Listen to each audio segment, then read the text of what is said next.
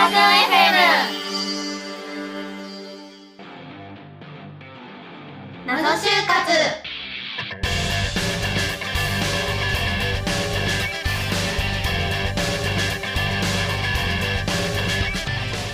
皆さんこんにちは。始まりました。謎就活。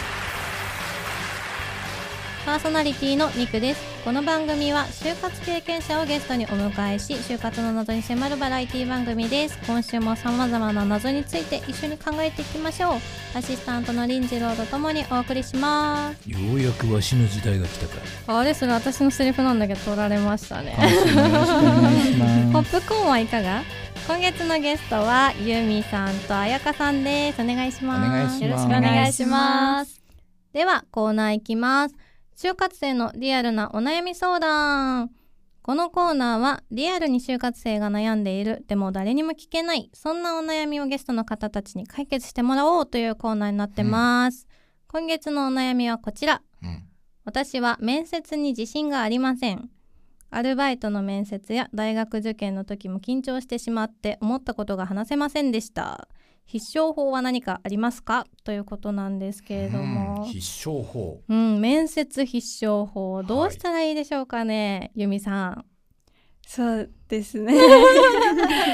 私は、うん。うんアイドルが好きで、よくアイドルのオーディション番組見るんですけれども、面接前にそのオーディション番組を思い出して、うん。自分と照らし合わせてあー。私が一番活躍できる人材だって思って自分の強みは明るさとやる気だっていう風に頭に言い聞かせてうん。臨みました。それいいですね。いいですね。なりきるっていうか。なりきる、ね。なんか j y あのパークが面接官みたいなこと、うん そういうこと？なりきってみるとね。なんか緊張感も若干和らぐような気もしますけどね、あとまあ結局面接とかもほら、うん。所詮演技じゃないですか、うんうんうん。だからその演技力をこうなんていうのかな高めるというか、うん。こう盛り上げるというか、いうためにもすごくいいと思いますけどね。いいですね、うん、なりきる。確かにこれ必勝法ですね、うん。なりきり、はい。うんうんうん。では次に彩香さんも聞こうかな。どう思いますか？やっぱりこう数をこなすっていうのが一あ番ー。もう慣れちゃそうっていうのが一番もう最終的にうん。こう確かに。自信につながるかなっていうふうに思います。ですね。はい、まあその通りだね。ね実際どのくらい面接受けてこう慣れてきたなっていうふうに感じました？どのぐらいう。んだろうでもこう最初はこう、うんどうでもいいって言ったらあれだけど、うんうんうんこうあんまり第一志望じゃない第うんうん。一志望じゃないところとかもこう面接だけとりあえず行ってみたりして、うんうんうん。でもこうなんか何回もこうう、んあんまり気が重くなりすぎない面接でうんうん。何回もこう数をこなうしてん。やってました。なるほど。はいね。ちなみにそうやってって、うんもう慣れてくっていうのはすごい王道だと思うんですけど、うんうん。えーっと彩香さん的にはこうなどどんぐらいこうどんぐらいっていうかこう慣れてくる、うん。うんうんこうあ自分慣れてきたなって分かるポイントって、うん。なんかどういうとこですかね？慣れてきたポイントで言うとなんか最初の方の面接はこう自分がこう質問を予想して、うんうん。なんか台本じゃないですはいけどはいはいはい。こう一言一句めちゃめちゃ暗記してそれを言うみたいなはい形にしてたんですけどでもこうやっぱ予想してないことを聞かれるとうん。真っ白頭真っ白になっちゃうのうでうん。なんかそれをせずに、うん。こう自分台本とかそういうのを用意せずに自分の言葉で喋れるようになってきた時に、うん。あ慣れてきたかなっていうふうに思いました。あーなるほどね。うん。自分の言葉でね。ありますね、うん。多分自分の言葉で言えるようになるっていうのが慣れたかなっていうポイントかもしれないですね。そうですね、うん。あとなんか変な質問来てもなんかうまくかわせるようになったりとかね、うんうん してくるのかしら。なんか企業の色うちの会社の色って何色みたいな。ロゴマーク何色とか言って聞かれることもあったって言ってましたよね、なんか、うん。言いましたね。ね。えねえねえ、それがコツ必勝法ということで、ね。なんかすごくお二人とも役に立ちそうな。いいお話。ねいいお話を聞けたので、ぜひこれから就活だっていう方は参考にしてみてください。では就活あるあるエピソードのコーナー行きたいと思います。就活生誰もが感じているあるあるなエピソードを聞いていこうと思います、うん。エピソード何かありますかね？ゆみさん教えてください、はいバイトがやっぱりなかなかできないので、お金が減っていく ことがあるあるかなって感じました。バイトどころじゃないよっていう感じ、うん。そうですね。一生だもんね、はい。これからの人生。で確かにね。じゃあこの期間どうしのぐんですかね、はい。そこはね。節約。節約。あもう家にいる。はい。遊ばないの？そあそもそも私はあまり遊ばなかったです。じゃあもう家にいてい。はい。うん頑張ると。はい。こもってました。じゃあスケジュール帳はもう就活スケジュールばっかりがこう並ぶような感じ、そうかそうか。あーなかなか遊びたいけどね。そうですね。そりゃたまらんわな。バイトできないわな、はい。どうですか？彩香さんもたまらなかった？私うはん。逆にこう暇っていうか時間があるとうん。逆に何もしなくなっちゃうので、うん。あとバイト先がこう固定シフトうんうんうん。でこう決まっちゃってる、曜日がこう毎週決まっちゃってるバイトだったので、うんうん。なんか結構入ってました。あうんー。えじゃあもう両方とも頑張ったって感じ？そうですね。時間とかはちょっと短くとかはしてたんですけど、うん。あと面接入ったら削ったりはしてたけど,、でも基本こう週うん23とかで入ってた感じです。うん。でもバイトでもあれじゃないですか、うん。あのその内容によっては、うんあのお客さんに接客したりとかだったらまあなんかトレーニングにもなる場合もあるかもしれないし。そうですね。確かうに、ん。あの例えば年上のうん。お客様とかいらっしゃるわけじゃないですか、うんうんうんそうなんかね、うんうん。なんか練習になりますね、うん。コミュニケーションを図れるし練習になかもしれないね。けどね。うんうん。確かに。ユンミさんもう一個就活あるあるエピソードもらってんのかな？あ、そうです。うんうん。はい。とプライベートでもその親以外の社会人の方と話すときになんだろう日々面接官としてうん話してる意識になっちゃうことがあるあるかなって感じました。大人の方と話すときにそうです。はい。面接官と喋ってる気持ちになっちゃううん。ってこと？家族だったら、うんまあうんそんなうん。ないんですけれど、うん。なんか例えばお店とかでもあだったりとか病院とかで予約するとき名前呼ばれたりとか？はい。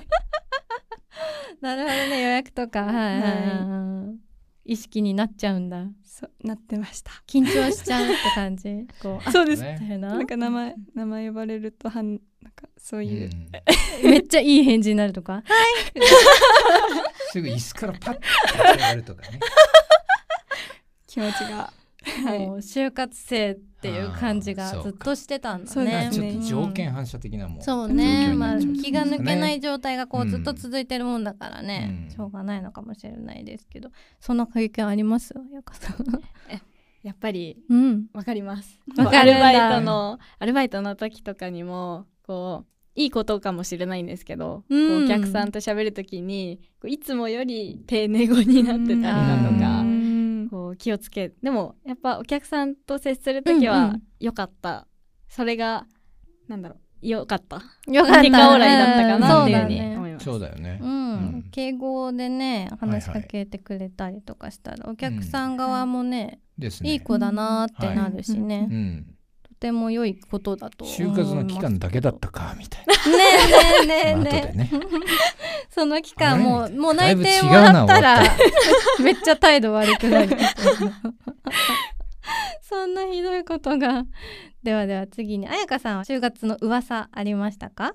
教えてください、就活の噂は、うんうん。自分でもこう感じた部分はあるんですけど、うん。手応えがあった選考ほど落ちてしまうっていうのはありました。はいはいはい手応えなんかこう手応えを感じた理由は何だったの？その面接で、感じた理由は、うん。なんだろう。こう直感雰囲気とかもあるんですけど、うん。なんだろう次の面接、入った後の話をしてくださったりとか、うん。ああなるほど。なんか入ったらなんかこういうのできるよとか、そういうのをお話しされてあなるほど。いけたんじゃないって自分でえうんう。ん ねいけ いけたのか。なんかね将来のこと未来のこと考えてうちに入ったらこういうことできるからよろしくねみたいな感じだと思ってるんですけど違うってこと？いやどうなんだろうね。面接官の人がうん。一個は、いやそれでもし落ちちゃうんだったらうんうん。一個は、まあ、気を使ってる？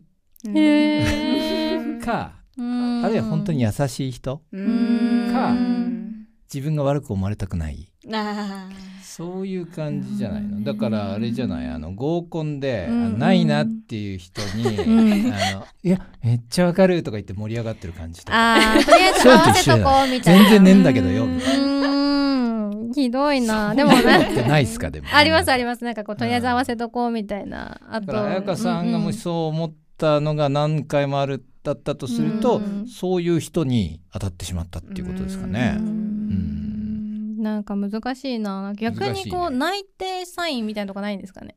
こ内れ定サイン？これを言ったら内定いやでもさっきのなんか入ったらこれできるよっていうのはちょっと言い過ぎなような気がしますけどね、内定サインっぽいっすよね。うれ確かにね。内定サインだと思った、うん。違うってことだもん、ね、ここまで言うかみたいな。うん。